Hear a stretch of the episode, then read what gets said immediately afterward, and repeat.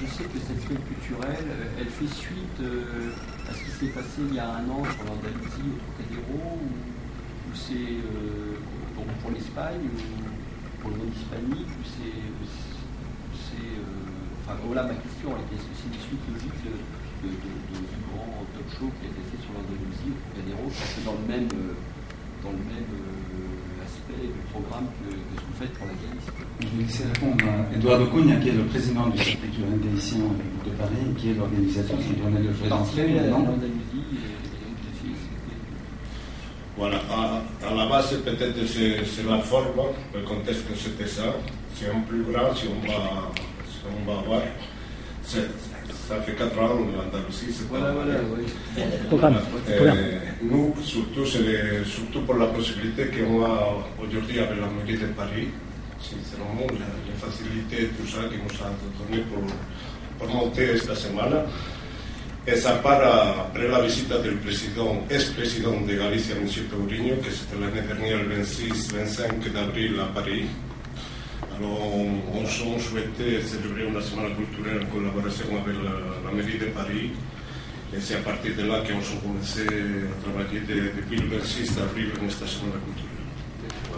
Alors, ma deuxième question, parce que pour l'Andalousie, je sais qu'il y avait du flamenco, enfin, il y avait de la musique, il y avait de, bah, tous les produits culinaires de l'Andalousie, euh, même de, de, jolies filles d'Andalousie. Euh, et, et, euh, alors, et, alors, je voulais savoir pour la Calice, si par exemple, au niveau culturel, il y a de la musique, il y a, il y a des peintres, il y a des. Il y a, il y a des voilà.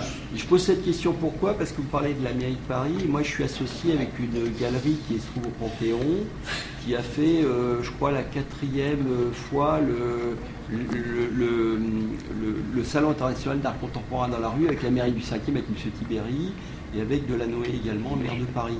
Donc, euh, c'est pour ça que je voulais savoir s'il y avait des peintres. Donc, je vais essayer d'en parler à Michel, parce que c'est le propriétaire de la galerie. Et Panthéon, bah, ça reste l'emplacement culturel français. Voilà, si vous voyez le programme, il y a déjà trois grandes expositions. Alors, j'ai pas lu le programme, c'est pour voilà, ça. Okay. Alors, on va le expliquer déjà pour, pour vous un peu le reste. Y la calle tenemos una guapa casa andaluza, que flamencas Oui, justement, parce que José Garcia, voilà. on va répondre à cette question. Alors, on va répondre à cette question-là, monsieur. Oui, il y a trois expositions. Il y a une exposition de photographie, qui c'est 94 photographies. qui s'appelle La Rapa de Vesta, la traduction plus ou moins c'est la coupe de crâne, c'est des chevaux sauvages qu'on récupère une fois à l'année, qu'on on les coupe à la main, euh, la, la crâne. Voilà. Après, il y a une exposition d'autres photographes galiciens qui s'appelle Galicia Latent. Euh, Galicia Latent, je ne sais pas comment, comment on la traduit, sincèrement. C'est presque son, son cadre aussi. Et après, il y a une exposition, euh, exposition photo, de dessin, plus euh, une exposition de sculpture, euh, hommage à Galicia. Voilà. C'est-à-dire que sur place, il y a ça. Il y a aussi une œuvre de théâtre qui est important, que marque ça, surtout pour les Parisiens. C'est sur la vie de Maria Casares, qui c'est un estreno international, hein, qui s'appelle euh, Yo Maria Casares Vida Triunfante, que dans la traduction, c'est Moi Maria Casares Vida Triunfante. Et on va faire l'estreno ici au 15, le 15 de, de mai à 19h en l'Institut Cervantes. Raquel. Et le 16 de mai, ça sera les jardins de Trocadéro. D'accord. Alors, euh, mais je voudrais juste faire une parenthèse parce que, euh, comme José Garcia doit nous quitter dans, Ah, dans un petit moment, euh, on voulait présenter le programme Ah ben. euh, par la suite. Ah ben. Et- mais effectivement, il y, aura, il y aura de tout. Il y aura, il y aura pas de flamenco, mais il y aura des, des gaïtas qui viendront euh, résonner sur, euh, dans les jardins du Trocadéro. Est-ce que, je sais pas, est-ce qu'il y y aura une présentation culinaire de- Parce que vous savez que nous faisons un des, plus, meilleurs, à mon sens, un des meilleurs vins blancs du monde pour accompagner tous les. Tous les enfin, on a aussi du rouge. Mais le vin blanc, il y a de l'Albaligne et maintenant le. euh, pardon, le, le nouveau qui est enfin celui qui était un peu ancien. Qui est Le, est en train de monter en cran, et je peux dire que l'Albaligne, pour moi, c'est un des meilleurs vins qui existent pour aller, euh, en tout cas avec le boisson, un des une variété de vin avec un bouquet absolument euh, extraordinaire. vous serez là? Ah, je serai là si je, si je peux, parce que je suis en tournage. je commence lundi, jusqu'au premier jour. donc je ferai mon possible pour venir de temps en temps, vous me verrez mais enfin je boirai très peu avec modération. Sinon, j'ai tout de suite envie de chanter et ça, je préfère vous éviter ça. bon, un petit peu quand même. Oui, pourquoi Justement, je, je José Garcia, euh, j'ai vu quelque part dans une interview qu'il avait l'intention d'apprendre à jouer de la cornemuse. Mais j'adorerais, le problème de la cornemuse, c'est toujours les répétitions. C'est qu'il faut trouver un endroit qui soit tolérant. Euh, moi j'ai un gros souci parce que ça fait des années que j'ai un acteur, un, artiste que j'adore et qui, a failli venir, mais malheureusement il y a, eu des contraintes. Euh, c'est Carlos Munoz, mais là il va y avoir plein de Aires Asteras, enfin plein de groupes qui sont plus traditionnels, mais Carlos Munoz est vraiment un des, leaders, en tout cas, du renouveau de la musique euh, celte. Et euh, d'ailleurs, cette année à Royan, on va pouvoir s'en délecter parce qu'il va y avoir à Lorient, pardon, à Royan, à Lorient.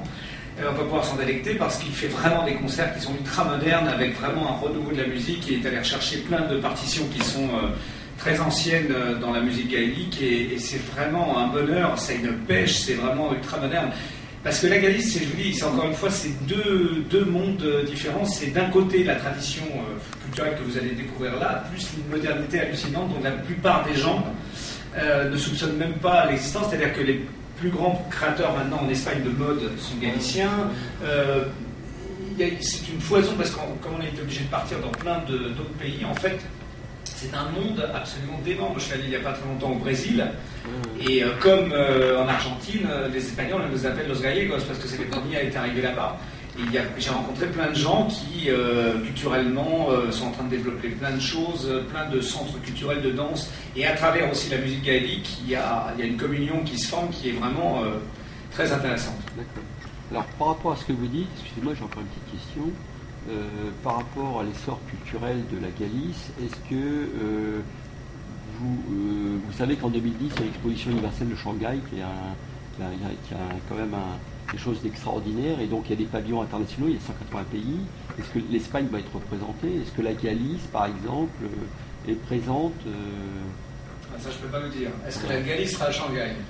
Je crois que oui, parce qu'il y a Adelina Rouquier, qui est la présidente de la Société des Amis de, de Chemin de Saint-Jacques de Compostela en France. Comme vous savez, l'année prochaine en Galicia, c'est la naissance de Compostela, 2010, que c'est le dernier juste en 2021. Et il y a une série d'activités immenses et je crois qu'il y a un pavillon galicien prêt à partir de là. Je ne sais pas si c'est le Jacobé ou la naissance de Compostela qui sera pris à parce que je pose ces questions parce que moi je suis à la commission du pavillon français. Mhm. Donc, euh, et je travaille sur une sur la, la charge culturelle euh, le commissaire général nommé euh, par, la, par la présidence. Bah, c'est quand même un, événement extraordinaire. parce que vous parlez de, high-tech, et c'est vrai que c'est la haute-tech. Tout le high-tech est présent aujourd'hui. Il y a de plus en plus, moi j'étais assez impressionné de voir. Mais non, j'étais impressionné parce que, parce que moi je viens, comme, comme j'ai passé ma, ma, vie un peu à aller tous les, tous les ans au moins un mois en Galice, j'avais euh, toute une partie qui était assez, euh, je dirais, euh, populaire, traditionnelle et tout ça. Et puis depuis maintenant 4-5 ans que j'ai l'occasion de, de, d'en tourner là-bas, que c'est devenu aussi une communauté autonome j'ai vraiment été impressionné parce que cette année, je suis parti l'année dernière avec Régis Varnier, avec la Chaude Galicia, parce qu'on on fait un travail là-bas pour amener les réalisateurs français et puis en même temps pour faire un cahier des charges, pour voir tout ce qui est possible, étant donné qu'on a des décors naturels euh, assez impressionnants comme des forêts, des abbayes, des choses qui sont très intéressantes.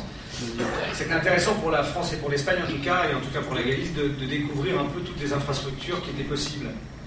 Euh, ça permet aux productions locales et à, l'équipe culturelle en place de faire, euh, de développer en tout cas euh, sur leur site internet euh, toute une série de, photos, d'endroits et de faire aussi un petit peu le récapitulatif de tout ce qui est à la disposition des tournages par exemple ou même de la culture.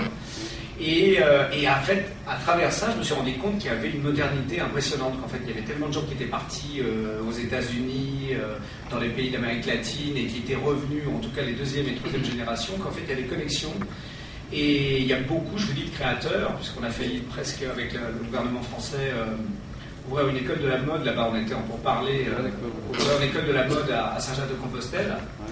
Malheureusement, je, pense que là, maintenant, avec les changements de gouvernement, ben, je ne sais pas où ça, en est, mais, mais je vous dis, il y a vraiment ce côté high-tech qui commence à arriver. Il y a aussi une prise de conscience euh, qui est intéressante, c'est que comme on a été un petit peu euh, isolé par rapport à, d'autres coins d'Espagne, comme vous parliez, euh, par exemple de la, côte et d'Alicante, de, tous ces endroits qui ont été un petit peu abîmés architecturalement, en fait, comme nous on a une espèce de protectionnisme dû aux montagnes et au froid, en fait maintenant on est en train de ressortir et des villages celtes, enfin tout un patrimoine culturel assez ancien qui est assez euh, protégé et, surtout beaucoup d'écotourisme.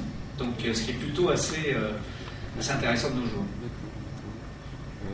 Bon, bah, moi je pose ces questions parce que, bon, indépendamment, je, moi je suis lié avec l'Office du patrimoine italien qui est aussi présent, puisque c'est pour la biennale de, Shanghai, de Pékin. Ah, oui, oui. et, donc, bah, c'est très bien de, connaître parce qu'on peut toujours avoir, communiquer les informations et avoir des, mais je vous dis, à travers la, il y a la tradition plus euh, les, autres modernités. Alors maintenant, c'est vrai qu'il faudrait être en relation plus avec les, les gens du, groupe culturel, euh, enfin de, tout ce qui est la partie culturelle de la Chute Galicia qui, qui se passe à Saint-Jacques-de-Compostelle, parce que eux sont vraiment au fait et ils sont assez, ils sont extrêmement dynamiques. En tout cas, le, de, l'ancien gouvernement. Je ne connais pas le nouveau, mais je pense que c'est les mêmes. Non, non. d'autres questions D'autres questions Est-ce que je voulais préciser aussi Sì, come si chiama la prossima pellicola? Eh, Ochulo. Ochulo, joder. Prepárate bien. Oui, justement, parce que vous tournez des films en Galicie. Oui, alors c'est vrai que j'ai un projet euh, là-bas, on va voir si on arrive à le faire, qui s'appelle Opando Sustos qui est un, bah, film d'époque, on va voir, qui raconte une petite partie euh, de la Galice, justement. On va voir si on arrive à le faire cette année, parce que vu la crise, on va trouver les moyens. C'est qui le réalisateur Alors pour l'instant, il y avait un réalisateur portugais, mais pour l'instant, c'est en train de se mettre en place, étant donné qu'il faut trouver une. Euh, bah, vous savez, la force maintenant pour essayer de mettre en place tout ça, c'est que la crise oblige, euh, en fait, elle nous oblige un petit peu tous à, revoir et d'essayer de, travailler tous ensemble, ce qui n'est pas mauvais, et de trouver des financements un peu à droite à gauche pour faire des films euh, qui ne sont pas des films commerciaux. Donc moi, en tout cas, c'est mon cheval de bataille. C'est comment trouver des sujets intéressants, des sujets difficiles peut-être à monter, de faire des coproductions avec des régions, que ce soit la Galice ou même d'autres. Et euh, mais en tout cas, si c'est la Galice, je serai encore plus fier. Euh, et d'essayer de les tourner avec des aides de, chaque, région autonome, avec l'Espagne, avec euh, l'Italie, avec l'Angleterre, avec toutes ces. pour faire, euh, voilà, et de trouver des acteurs connus dans, tous les pays pour travailler avec tout le monde.